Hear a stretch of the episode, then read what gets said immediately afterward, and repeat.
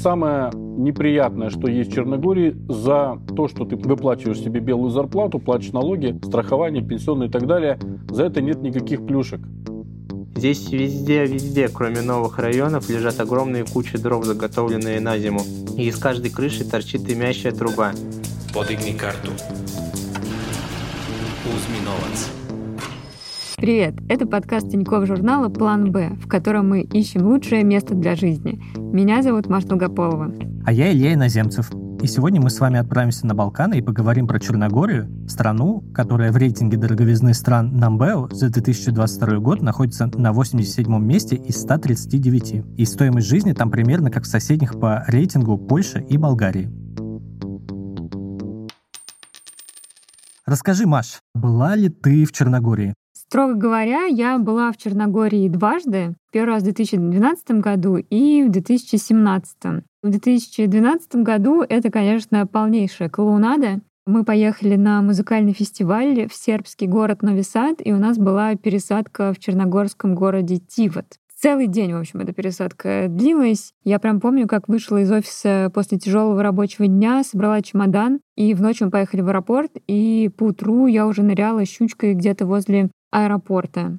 Ну, в общем, мы покупались, послонялись по городу весь день, и меня впечатлило тогда большое количество огромных яхт и такое вот тепло, когда ты идешь, и воздух тебя как будто обнимает. Рейс в Сербию у нас был ранним утром, что-то около 5 или 6 утра. В 11 вечера мы, в общем, завершили наш э, поход и изучение Тивота и решили вернуться в аэропорт и прикорнуть там где-то на лавочке, как, в общем, было принято Тогда у всех, кто ездил в эти короткие поездки в Европу и экономил деньги судорожно все это время. В общем, мы пришли пешком в аэропорт и выяснили, что он закрыт. Понятно, что аэропорт там со спичечный коробок, и можно было, в принципе, догадаться, но мы тогда даже не знали, что так бывает. В общем, мы ничего лучше не придумали, чем просто лечь напротив аэропорта на газон и в спальниках, в общем, провести эти незабываемые несколько часов до вылета. И, в общем, мы лежим, полеживаем, на нас направляет свет прожекторов в какой-то момент, и к нам подходит полиция, просит паспорта. Но, что приятно, в те времена русский паспорт никого еще не пугал, и с нами очень мило поговорили. Даже, кажется, один из них говорил на русском. Они нам сказали, слушайте, нет, ну давайте вот, вот так вот лежать прямо напротив входа в аэропорт вы не будете, вот идите вон туда за магазинчик, и вот там можете поспать. Это какое-то даже достижение, я бы так сказал. Мне вообще нравится твое удивление на то, что аэропорты иногда закрываются. Я вот побывал в Челябинске или Ташкенте на неудобных по времени рейсах или пересадках. Я, наоборот, удивляюсь тому, что где-то в мире аэропорты вообще круглосуточные, с капсульными отелями и всем таким прочим. Я на Балканском полуострове еще не бывал, и мне даже с видом на жительство в Евросоюзе туда не очень-то легко попасть, так как Черногория, например, не входит в страны Шенгенского соглашения. И мне нравится твой комментарий в сценарии, что с паспортом Российской Федерации можно 30 дней без виз там находиться. Я об этом вообще забыл, ну то есть это для меня так странно, что есть страны, которые входят в Шенген, но не входят в Евросоюз, есть страны, которые входят в Евросоюз, но не входят в Шенген, и я не могу там так легко передвигаться. Это, в общем, как-то так. Я думаю, ты, конечно, со временем протестируешь это все на себе и нам расскажешь. А пока я вот тебе продолжу рассказывать про Черногорию, то, что я знаю. Потому что второй раз мы ездили в отпуск на две недели в конце августа. Это был такой классический отпуск на море. Первую часть мы провели в Бигово. Это что-то типа поселка между Тивотом и Будвой. Там вот буквально ничего нету, кроме красивого залива и невероятного вида. Ну, то есть там есть, наверное, еще полторы кафешки. После Бигова мы заехали на пару дней в Котор побродить по старому городу. И в конце мы сняли коттедж в Добрые воды. Вот, с одной стороны, красота просто невероятная. Черногория — одна из самых красивых стран, где я была. С другой стороны, конечно, очень сильно чувствуется этот провинциальный немного вайб, когда у тебя вот есть какая-то шикарная вилла, огромная яхта, и все это соседствует рядом с покосившимся домиком из глины какой-нибудь проржавевшей лестницей, которая торчит из воды. И вот чтобы из этой шикарной виллы прийти на море, тебе нужно пройти мимо свалки и участка сумасшедшего деда, который собирает металлолом со всей округи и орет на всех прохожих. Знаешь, я понял, что ты вправе рассуждать о том, где провинциальный вайб или нет, так как ты какую-то часть жизни прожила в Волгограде. То есть, если я так скажу, это будет плохо, а тебе нормально. Благодаря Черногории я открыла для себя вид пляжа, Я ненавижу гальку. Мне очень больно по ней входить. Ну, то есть я там просто постоянно вхожу в воду, если галечный пляж с гримасами боли. Никита постоянно снимает видео, которые, мне кажется, могли бы, конечно, взорвать интернет. А в Черногории есть много пляжей, которые выглядят как такие, знаешь, бетонные площадки и с лестницей для бассейна. И вот на них очень удобно загорать, никаких проблем со входом. Сразу ныряешь, и все, никуда тебе песок не засыпается. Там, как выяснилось, если немножко отъехать от аэропорта в Тивити, просто чистейшая вода, просто невероятно чистая, прозрачная. И ты видишь, как вот эти горы уходят вниз под воду. И при этом вода супер ледяная, как будто в прорубь ты ныряешь. И вот, конечно, я рассказываю это, и захотелось. Я пока не убежден, но я предполагаю, что когда ты живешь в Черногории, а не приезжаешь туда в отпуск, то все воспринимаешь иначе. Давай послушаем свидетельства очевидцев, которые живут в Черногории не один год. Как минимум, я искала хороший климат, потому что ты, когда живешь в Петербурге, ты очень ценишь хороший климат. Это я нашла. Я нашла гораздо больше спокойствия, Возможно, многих это не устраивает. Люди, которым требуется постоянно куда-то бежать, иметь по 20 дел в день, им не очень нравится там жизнь в Черногории и вообще, в принципе, в южных странах. Это Анна Минькина. Девять лет назад она переехала в черногорский город Херцег-Нови и работает как фрилансер. Кстати, недавно Анна родила двоих детей, так что у нее наверняка тоже не меньше 20 дел в день. Мы собирались эмигрировать с мужем с нашего знакомства. Переехали нам было по 25 лет. Я из Санкт-Петербурга, муж из Кирова. Мы рассматривали несколько стран для иммиграции. Мы оба фрилансеры. Выбирали страну, в которой можно легализоваться достаточно просто, будучи фрилансером, потому что в наши планы как не входило, так вроде бы до сих пор не входит устраиваться в компанию, хотя это было бы, наверное, гораздо проще в те времена. Мы рассматривали страны, которые предоставляют возможность бизнес-эмиграции по приемлемым ценам, потому что мы были юны и глупы. Но приехав в Черногорию, мы поняли, что это просто прекрасная страна для жизни. Я знаю, что для многих тут очень много минусов, много плюсов. Для нас эти плюсы перевесили, и мы здесь живем вообще-то уже 9 лет и довольны этим выбором. В Черногории на тот момент нужно было иметь 3650 евро на человека, чтобы предъявить на того, кто будет директором фирмы или тот, кто будет устраиваться в какую-то компанию. И второй супруг уже шел, как это говорится здесь, по спаянию породицы. Очень легко открывалась фирма, открывались счета в банках для иностранцев. Более или менее возможность общаться с людьми, потому что мы начали учить сербский до переезда специально, чтобы иметь какие-то хотя бы базовые знания языка в тех же банках и во всем. Сейчас, насколько я знаю, не нужно предъявлять деньги, когда открываешь фирму. Это история с прошлого года, когда приехало очень много релакантов, назовем их так. И сейчас достаточно просто, открывая фирму, самому себе выписать бумажку, что ты получаешь минимальную заработную плату. Этого достаточно для того, чтобы оформить бумаги и потом получить счет в банке. Последние, особенно годы, Черногория — это страна фрилансеров, и 2022 года это просто огромный айтишный хаб. Для тех, кто работает удаленно, это прекрасное место. Я знаю, что иногда в интернете можно найти жалобы на то, что здесь плохой интернет, но это зависит от места и э, от провайдера, которого вы выбрали. Все остальное очень удобно для работы и из дома, и последние полгода в каждом городе открывается огромное количество коворкингов. Буквально в нашем 20-тысячном городе был один коворкинг, открылся второй, и за последние полгода еще два. Для тех, кто не имеет возможности работать удаленно, Черногория хорошо для тех людей, у которых есть возможность работать руками. То есть очень востребованы строители, ремонтники, очень востребованы девочки, которые занимаются услугами из бьюти-сферы. Иногда и мальчики, но они реже. Ну, хотя я знаю, есть только молодых людей, которые парикмахеры, барберы, и тоже прекрасно нашли себе здесь работу. Я знаю несколько людей, которые с медицинским образованием здесь подтверждали лицензию и также устраивались, потому что большинство молодых врачей в Черногории, получая образование, предпочитают уезжать работать потом в Германию, в Норвегию. Собственно, здесь постоянная нехватка кадров. Но процесс легализации не самый простой, конечно. Востребованы гиды, поскольку это туристическая страна, но для того, чтобы стать гидом, нужно также проходить экзамен на гида. Я знаю, что очень многие работают нелегально, но это не одобряется и это штрафуется, насколько я понимаю. Работы в Черногории не существует как таковой. Это очень маленькая страна, еле-еле полмиллиона человек, они раскиданы на 24 города, эти полмиллиона. Половина из этих полмиллиона она имеет безвиз, то есть они работают в Западной Европе, в Штатах. Остаток, он в принципе ждет только сезона. Это Алексей, автор блога по Балкане. Он вместе с семьей, женой, тремя детьми и таксой переехал в Черногорию в 2013 году. Алексей не зря выбрал для жизни Буду, самый туристический город в стране.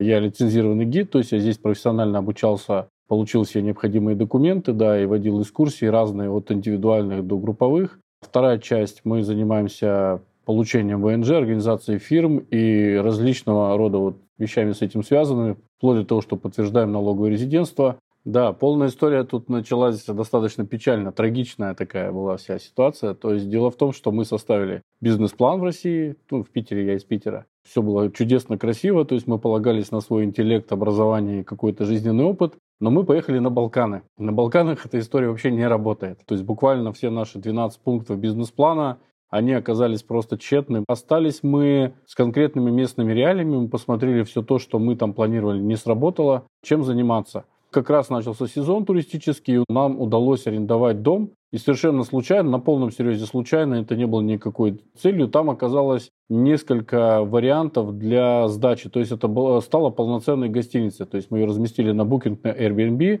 ну и тут же, соответственно, а почему бы не показать людям Черногорию? Когда мы по итогу вот первого сезона поделились с кем-то из профессионалов нашей статистикой, они говорят, так это круто. Ну, то есть мы видим, что у нас получалось, что это, в общем-то, для нас органично, и начали этим заниматься. Раз нам удалось встретиться с экспертом по ВНЖ, давай про это и спросим. Какой в Черногории путь легализации и что там с гражданством? Мы, русскоязычный мир, по привычке называем любой вид легализации в любой стране ВНЖ. Здесь это не совсем так. Мы получаем трудовое разрешение, то есть разрешение на работу. Либо ты как директор фирмы, либо как работник, либо по недвижимости, если ты владелец. Вот из трех видов выбираем. Я как директор фирмы, да, здесь присутствую, у меня есть местный ID, он называется Баравок, и его оформить вот как директору фирмы стоит около 1000 евро. Если работник, он оформляется примерно 300-400 евро, это годовая виза стоит. Ну и плюс налоги. Налогообложение минимальная оплата 100 евро в месяц, ну и выше. То есть это дальше ты как владелец полноценного юрлица дальше уже раскачиваешь свои налоги, как тебе интересно. Сколько ты зарабатываешь, сколько показываешь, сколько проводишь, так и платишь. То есть ВНЖ, ПМЖ, паспорт, нету такой дорожной карты пока.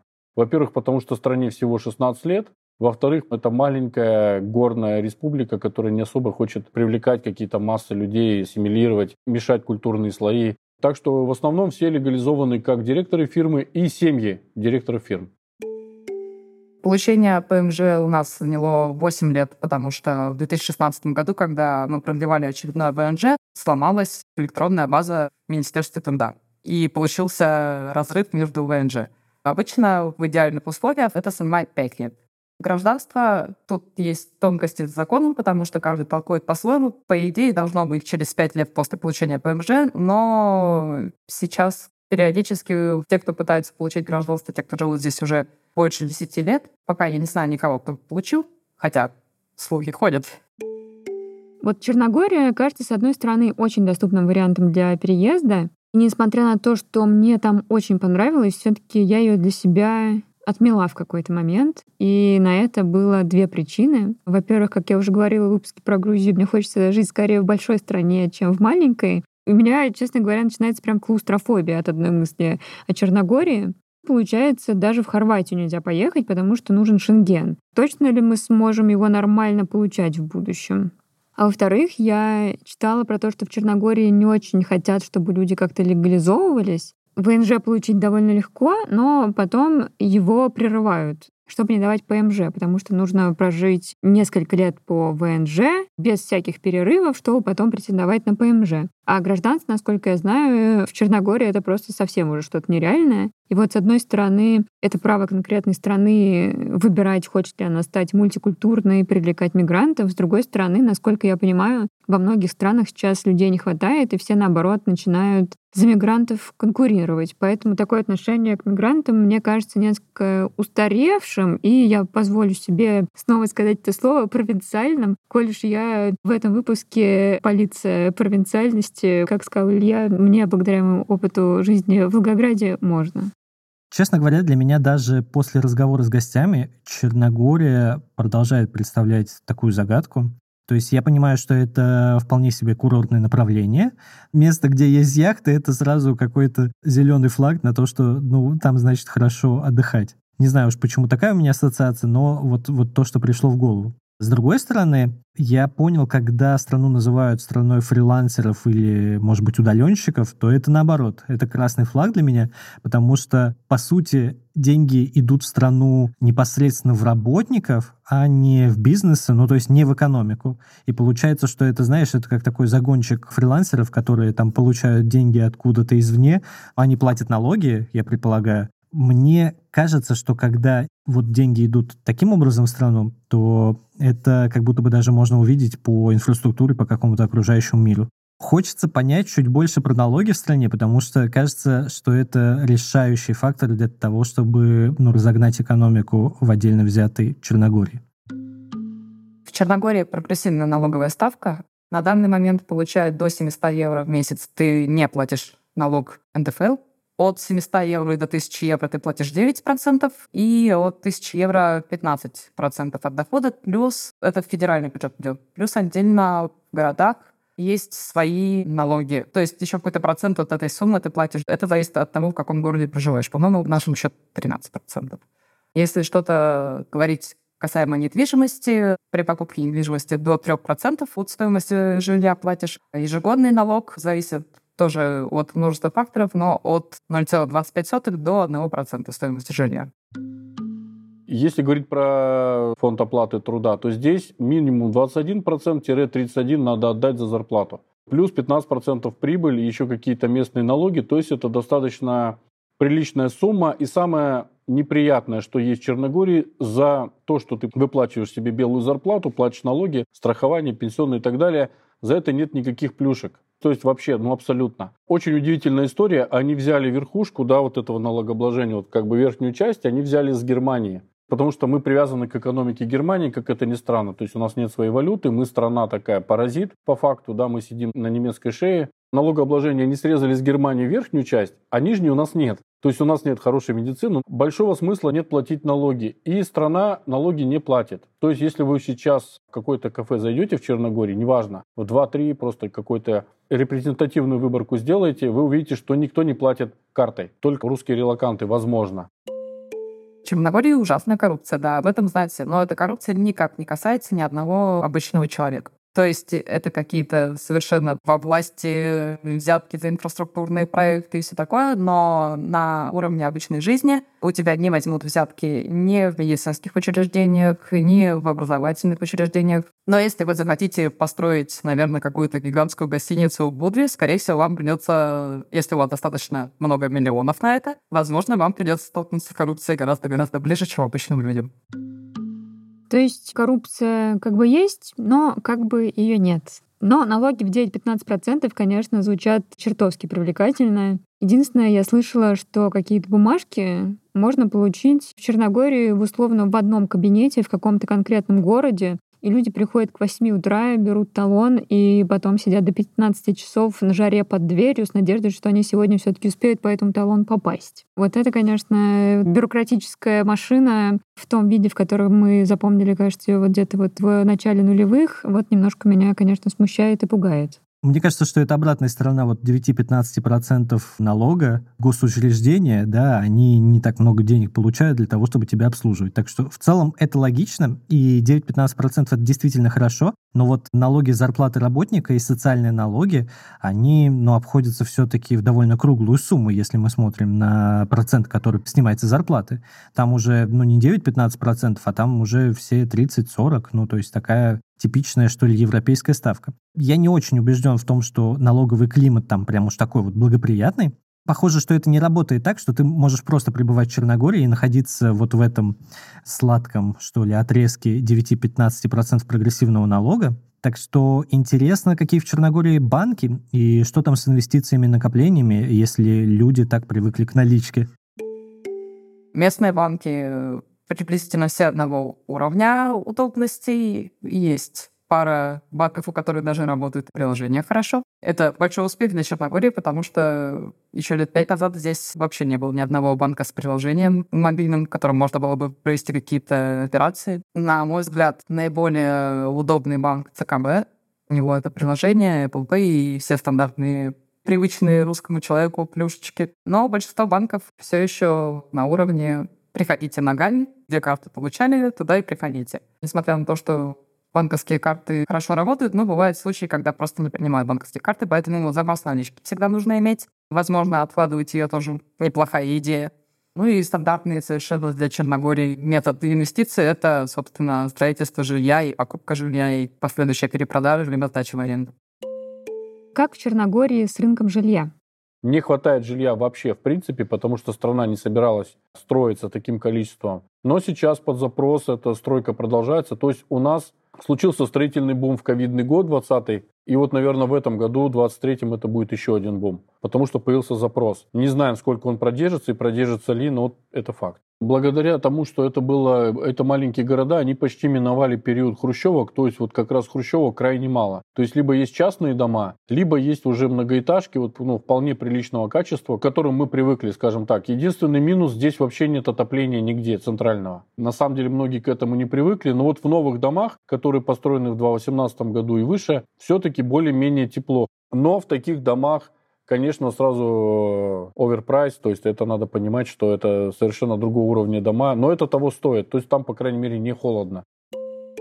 Сейчас я буду говорить, по-моему, как все жители Грузии, Турции, Сербии. С прошлого года все очень дорого в каждом городе. Потому что раньше, естественно, приморские города были дороже, чем столица Подгорица потому что все хотят жить с видом на море, с видом на горы. Сейчас и Подгорица достаточно дорогая. За однокомнатную квартиру берут до 600 евро, что в половиной раза выше, чем было в 2021 году, например. В Герцег-Нове у нас приблизительно такой же ценник, Ботва еще дороже, типа тоже местами еще дороже.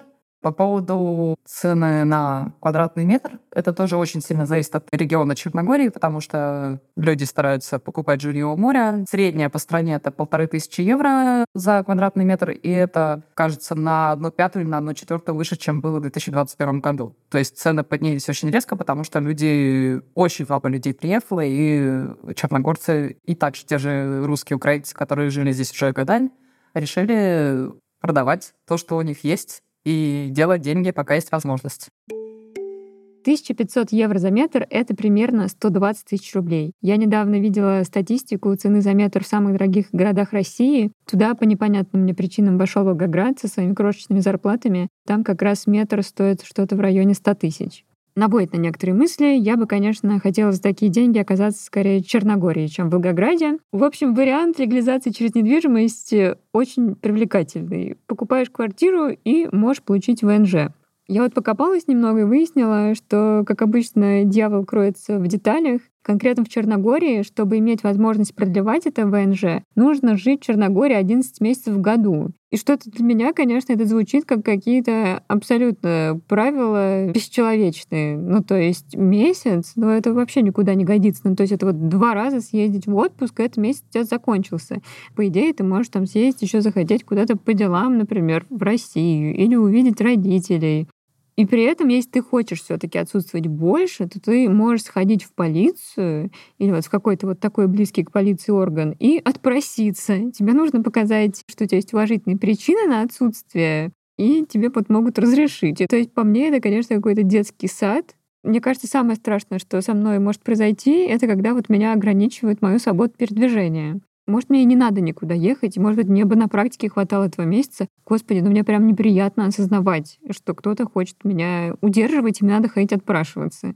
А еще я где-то прочитала совет, что ни в коем случае не нужно покупать в Черногории никакую недвижимость, пока вы здесь не проведете хотя бы одну зиму, чтобы проверить, точно ли вы готовы к проливным дождям, ледяным полам и, опять же, плесени. И вот этот совет, конечно, мне показался очень разумным. Да, кстати, я вот смотрел, что пишут о Черногории на Reddit, например, и там среди самого популярного контента есть очень страшные фото, как будто небо раскололось пополам, и там вот по нему линия, с одной стороны небо, оно такое черное-черное, а с другой ярко-розовое, что-то вот такое.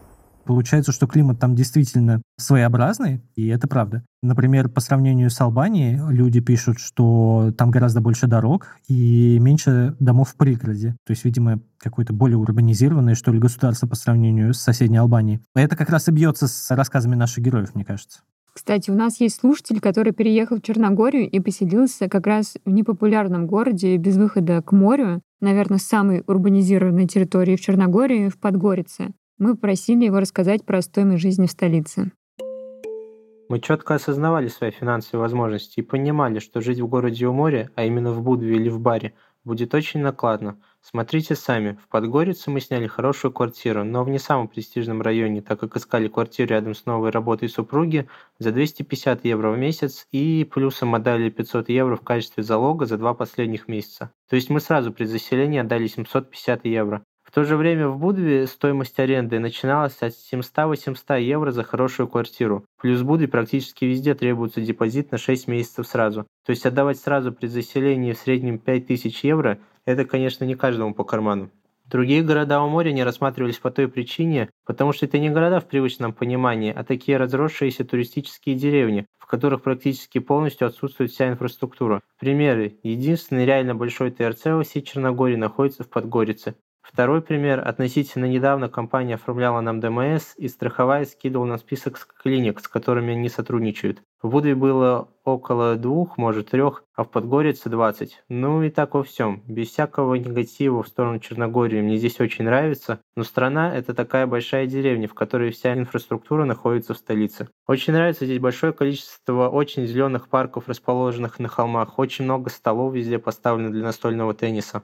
Самый большой негатив по поводу города – это отвратительный воздух зимой. Черногория – страна без газа и топят здесь дровами и электричеством. Причем кажется, как будто местные дровами, а все понаехавшие кондиционерами. Здесь везде-везде, кроме новых районов, лежат огромные кучи дров, заготовленные на зиму. И из каждой крыши торчит дымящая труба. То есть это даже не только у частных домов, но и у многоквартирных. Мы чувствуем это все особенно сильно, так как живем прямо посреди частного сектора. И выйти из дома вечером, когда все начинают топить, это было, конечно, мягко говоря, неприятно. Хотя сейчас, спустя несколько месяцев отопительного сезона, начали привыкать. С женой на двоих мы укладываемся в 1000 евро в месяц, бывает даже меньше 800. Сюда входит 250 евро аренда квартиры, коммунальные услуги, но тут лучше сказать по месяцам. Сентябрь 7, октябрь 22, ноябрь 29, декабрь 36 и январь 107, из чего мы, конечно, сами знатно офигели. Интернет для дома 13 евро, сотовая связь 12 евро на каждого включает в себя 500 гигабайт интернета без звонков. Все общение здесь практически идет через Viber. 300-400 евро продукты и кафе, причем какая-то ощутимая часть уходит на покупку творога с фермы, потому что то, что мест называют творогом, для нас это тихий ужас, и покупка продуктов, близких сердцу любому россиянину в магазине Mix Markt, таких как пельмени, сгущенка, селедка, гречка. Прочие типа одежды, развлечений, поездок, например, на север страны в горы. Природа здесь замечательная. Считаю Подгорицу оптимальным городом для жизни с точки зрения трат, инфраструктуры и развлечений. И даже для любителей моря есть варианты. Например, за полтора евро и 40 минут можно на электричке доехать до курортного городка Сутаморы или за 6 евро и полтора часа доехать до Будвы на автобусе. 250 евро за квартиру в месяц, 1000 евро на все про все на двоих. Наше уважение, Данил. Конечно, такого в нашем подкасте еще не было. Да, мне нравится еще, как Данил говорит, что он офигел с коммуналки, которая была в сентябре 7 евро, а в январе 107 евро. Данил, не расстраивайтесь, кажется, вы не одни такие. На коммуналку невозможно, чтобы уходило меньше 50... Ну, мы считаем на год, сразу так будет э, легче и понятнее. И невозможно, чтобы уходило меньше 50 евро в месяц. Наверное, просто даже на одного. Но 50-150 это вполне нормальные выплаты за месяц. И за семью из одного примерно в среднем больше хуже, потому что, видимо, квартира уже сильно плохая или очень жарко там летом, что я ну, считаю кондиционер до использования. В среднем, наверное, около сотки в месяц уходит на семью. Двое взрослых, двое детей, наверное, не меньше. Это при условии хорошего жилья. Хорошо отапливаемое, нормально построенного, не сырого. Вот насколько мне понравилось отдыхать в Черногории, настолько же смешанные чувства у меня оставила там вся ситуация с едой. У нас там с едой абсолютно не задалось. Мы постоянно по привычке снимали дома с грилем, так как мы в любом отпуске, когда мы оказываемся в каком-то частном доме, мы используем каждую возможность, чтобы пожарить какую-то еду вот на открытом огне. Но так всегда выходило, что зажаривать нам было просто нечего. И мы постоянно жили в этих небольших местах, Машин у нас не было, с такси были какие-то проблемы, а общественного транспорта как будто вообще не существовало. Мы приходили в какое-то местное условное сельпо, и там есть, значит, яйца, ультрапастеризованное молоко, один вид овсянки, чипсы и сникерс. И вот как будто все. Ну и как мы поняли, чтобы найти какое-то свежее мясо, там надо куда-то прям ехать, то ли на рынок, то ли в супермаркет, который находится где-то за городом. Маш, мы с тобой записываем не первый уже выпуск про страну, куда можно переехать, и для меня важным фактором переезда в какую-либо страну, так сказать, лакмусовой бумажкой является ситуация с едой. У меня около дома в Москве, где я жил, там вот было кафе балканской кухни. И я помню, что там вот всегда кухня, она очень какая-то компактная. С одной стороны, небольшие порции, но при этом как-то все супер, что ли, сытно. Все-таки давай послушаем наших гостей, что они думают про еду. Что они едят.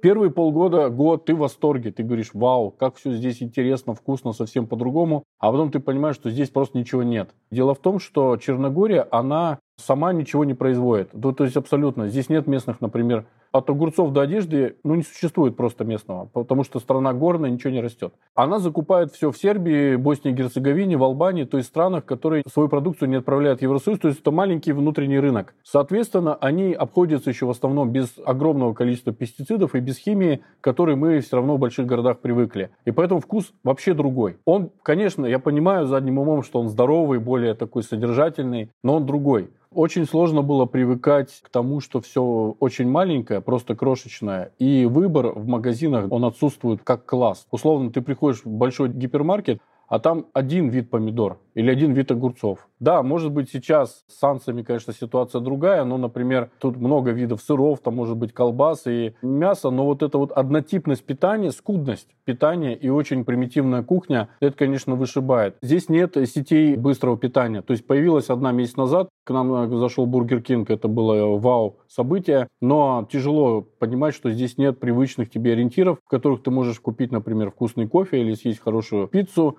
с привычным вкусом. Он не то чтобы лучше, да, то есть, например, местная пицца лучше, но это привычный вкус, к которому привыкли жители больших городов. И это, конечно, первое время очень сильно подбешивало. Есть рынок, например, в Будве. Он называется фермерским, безусловно, но это не фермерский рынок. Там крестьян мало, на самом деле. В основном перекупы. Есть рынки в городах соседних, Баре и в Ульцине, там действительно все прям очень true, все гораздо вкуснее, дешевле, чем в гипермаркетах. Но основу мы покупаем в сетях, которые есть здесь в Черногории. Тут есть все как у нас. Тут есть бюджетные, низкобюджетные или там, может быть, типа премиум класса. Мы и в супермаркетах больших закупаемся, и на рынке местных. Ездим также вот в Боснию, потому что там можно возвращать НДС, если большая закупка. Где-то сейчас, в данный момент, для взрослых в семье уходят на промтовары и продукты приблизительно 500-600 евро в месяц. В целом, насколько я знаю, продуктовая корзина на семью с двумя детьми чуть более подрощенными в Черногории сейчас 750 или 780 евро. При этом это если считать без шикования и без траты на еду, которую заказываем или едим где-нибудь в кафе, потому что на это еще где-то, наверное, 150-200 евро в месяц. Я надеюсь, моя мама никогда не услышит этот подкаст. Есть еще русскоязычные фермеры, которые делают свою продукцию, делают очень качественно и делают развозку.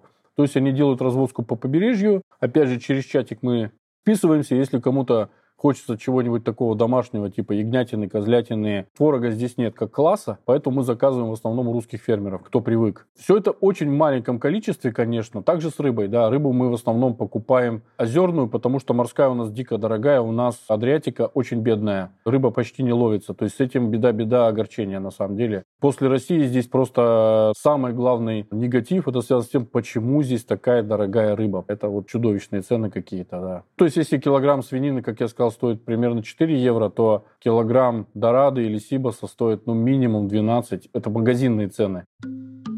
А вот о каком лайфхаке для покупки драгоценной рыбы рассказала Анна. За рыбой можно съездить в другую страну или даже в две. Герцог Нови очень давно расположен на границе Хорватии и Боснии. До всех коронавирусных дел у нас была постоянная хорватская виза. Это довольно выгодно для жизни, потому что и в Боснии и Хорватии можно было ездить постоянно на шопинг. Если это покажется вам странным, то нет. До ближайшего Лидла в Хорватии полчаса, до боснийских магазинов тоже полчаса. Это как прокатиться куда-нибудь в Мегу на большой шопинг. Это совершенно стандартная процедура в Черногории, если чего-то не хватает. Хотя, в принципе, на мой взгляд, хватает всего. Здесь нет некоторых привычных брендов, типа Ikea или H&M, зато есть Zara и Юск, это приблизительно то же самое. Есть вся обычная привычная техника, правда, она немножко дороже, чем в той же Сербии или Хорватии, потому что здесь рынок меньше. Люди, которые занимаются поставками техники или, например, детских игрушек, это приближенные к властным кругам, я так понимаю, потому что позволяет им быть монополистами и делать ценник на 20-30% выше, чем в ближайших странах.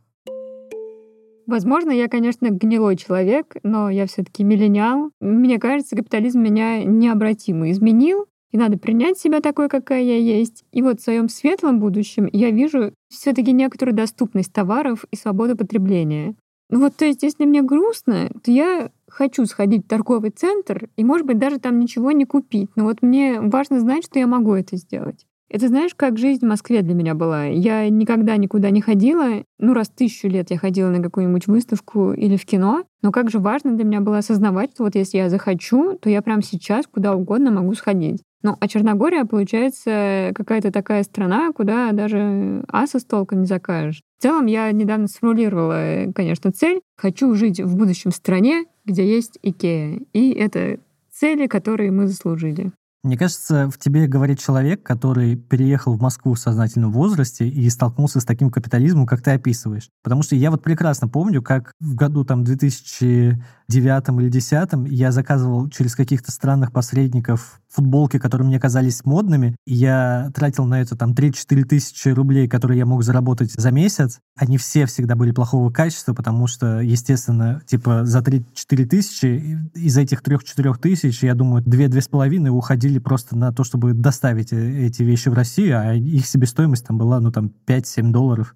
Я вполне могу приспособиться уже ко всему, как и наши гости. Но единственная вещь, которой трудно всегда приспособиться, это медицина. Давай поговорим про нее. Не надо ли за ней ездить в другую страну, как за хорошей рыбой?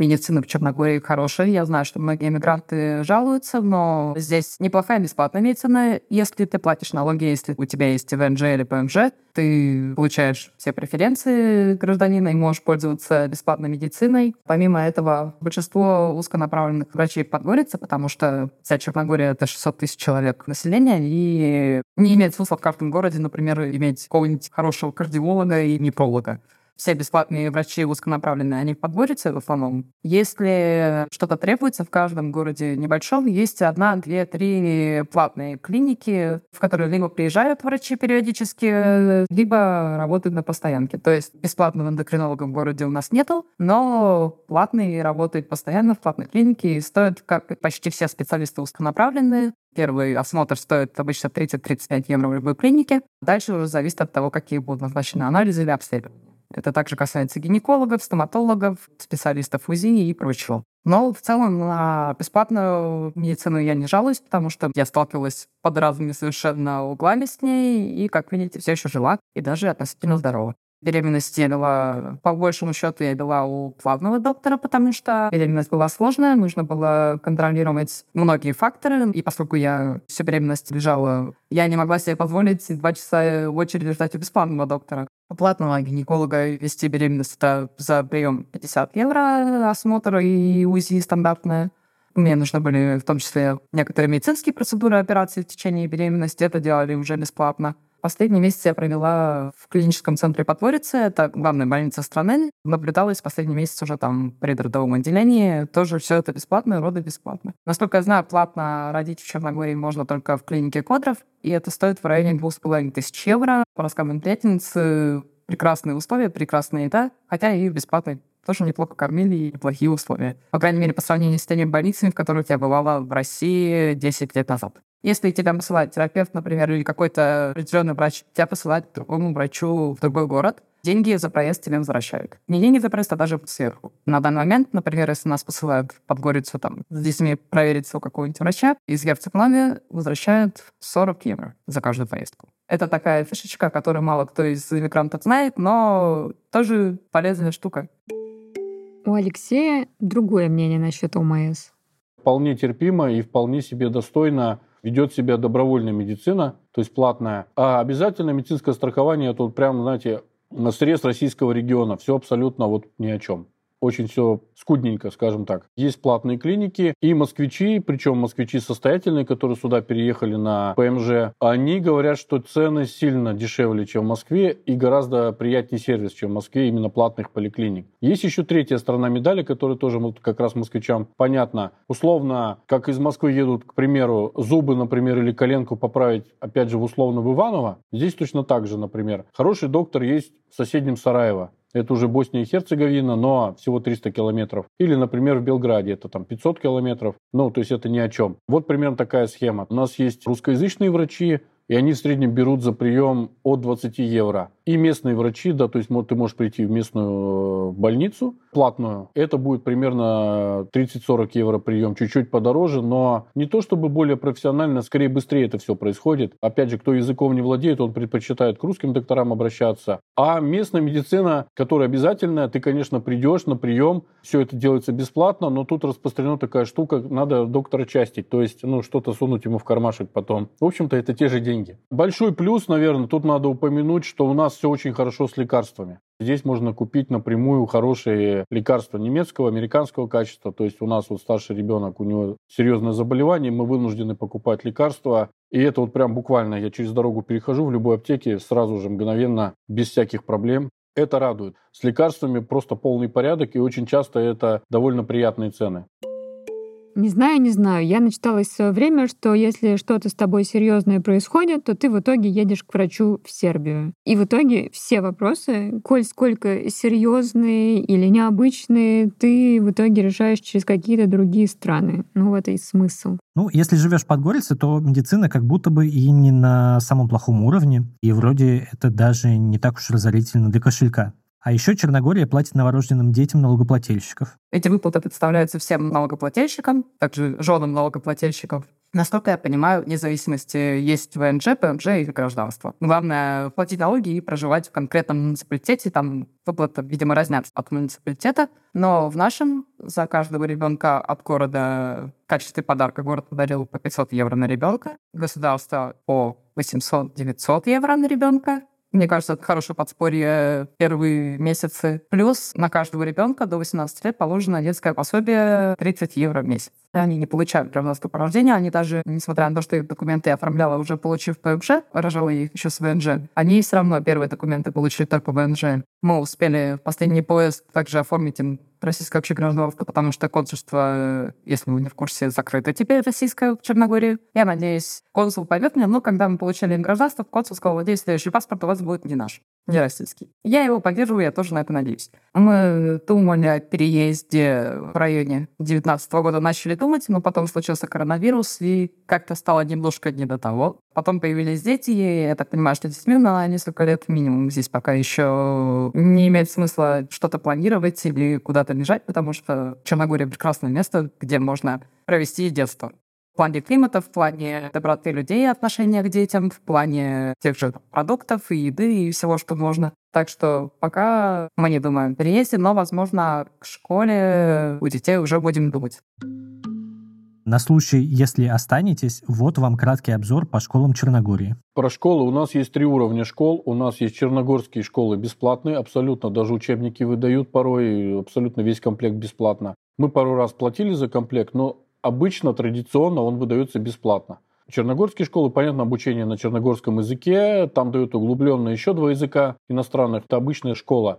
Низкого качества образования, низкого однозначно, кроме психологии. Гуманитарные науки даются супер. Там совсем другая специфика. Если в России тебя поняют за слабые твои стороны, ну, то есть, например, ты там плохо по физике успеваешь, конечно, будет родительское собрание или там э, учительница позвонит. Здесь, наоборот, очень сильно хвалят за сильные. А слабые стороны раскачивайте сами. То есть, пожалуйста, нанимайте репетиторы, решайте свой вопрос самостоятельно. Школа не занимается тем, что пинает детей. Школа занимается тем, что детей хвалит и тянет им обычную структуру. Все остальное как бы на усмотрение родителей. Это типа ваши проблемы. Есть второй пласт. Это русские, в скобках, московские школы. Вот прям московские со всеми вот московскими делами, которые мы знаем. По-моему, они получают два аттестата, черногорский и московский. Какой-то школы у них договоренность. То есть это платные школы, и в среднем это стоит не меньше 400 евро в месяц обучения.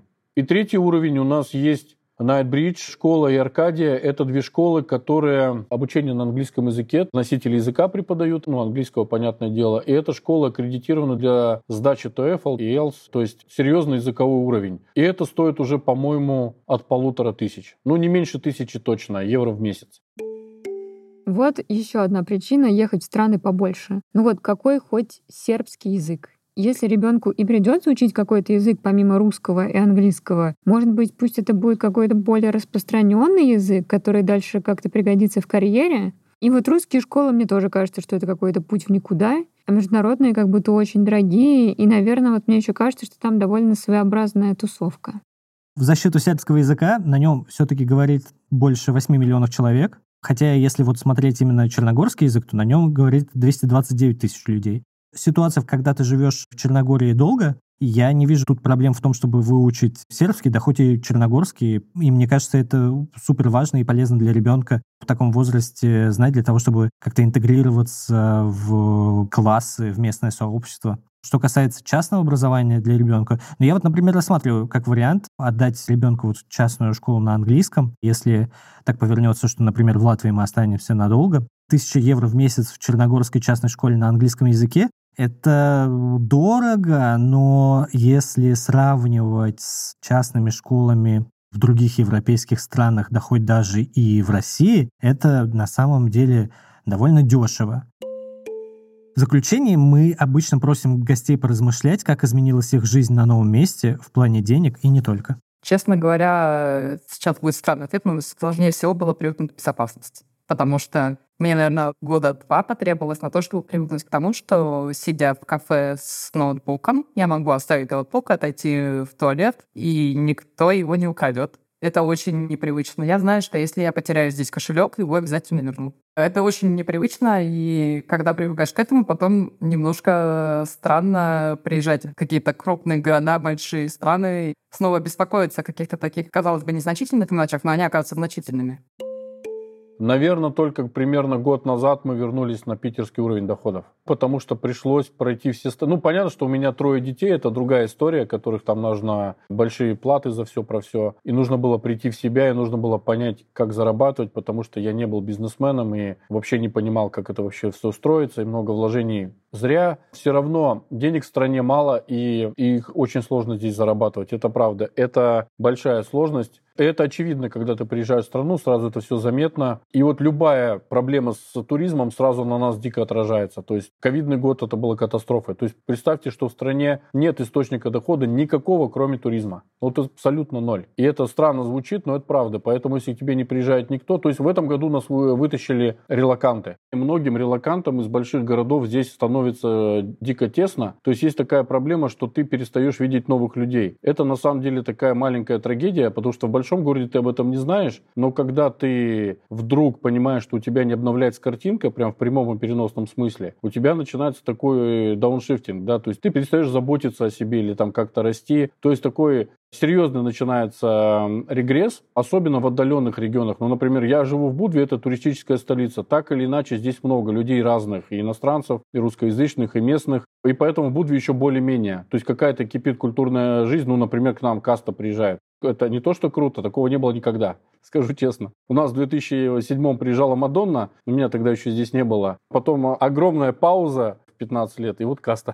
То есть можно сказать, что это такие ребята, продолжатели дела Мадонны фактически к нам приехали. Но, конечно, вот это уровень свободы, открытости и психологии, которая здесь моментально настраивается на какое-то что-то доброе, светлое, чистое, невозможно забыть. То есть я не, не представляю, как если бы я вернулся в Россию, я уже другой. То есть мы не думаем про многие вещи совершенно. То есть это привычка улыбаться, здороваться, не думать о том, что у тебя сейчас что-то пропадет. Мне недавно рассказал один иммигрант, здесь год прожил, он говорит, у меня за год на затылке глаза заросли.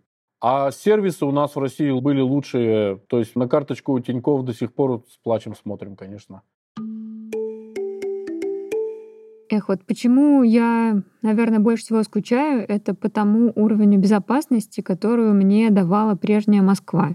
И, возможно, это, конечно, звучит просто как оксюмарон, Но я так чувствую. В моей волгоградской молодости бывало всякое. Ну, то есть там меня и в машину пытались затаскивать, и средь бела дня по шапке можно получить, и рюкзак со сколком у горла у меня отбирали. Про Москву я всегда думала, что все, большой город — это вообще залет, там вот надо этот рюкзак на груди держать, со спины его переворачивать, и чтобы просто глаза во все стороны смотрели, знаешь, вот там просто по всему периметру головы они у тебя были. Но в итоге за годы в Москве я немножко размякла. То есть я видела, как мои московские, прости господи, подруги оставляют макбуки и айфоны на столе и уходят курить или в туалет, и вот там вот стоит ее макбук, и он никому не нужен, и никто за него не переживает, и у никого ни разу вот за все время такого скандального поведения ничего не пропало. И вот я понимаю, что в ближайший год, наверное, я так уже нигде не буду себя чувствовать. Ну, то есть там поедешь в Аргентину, и рюкзак надо будет действительно перевешивать на грудь, и телефон, когда ты достаешь из кармана, то надо будет оглядываться по сторонам. Поэтому мне очень отрадно слышать, что в Черногории безопасно. И несмотря вот на все минусы, которые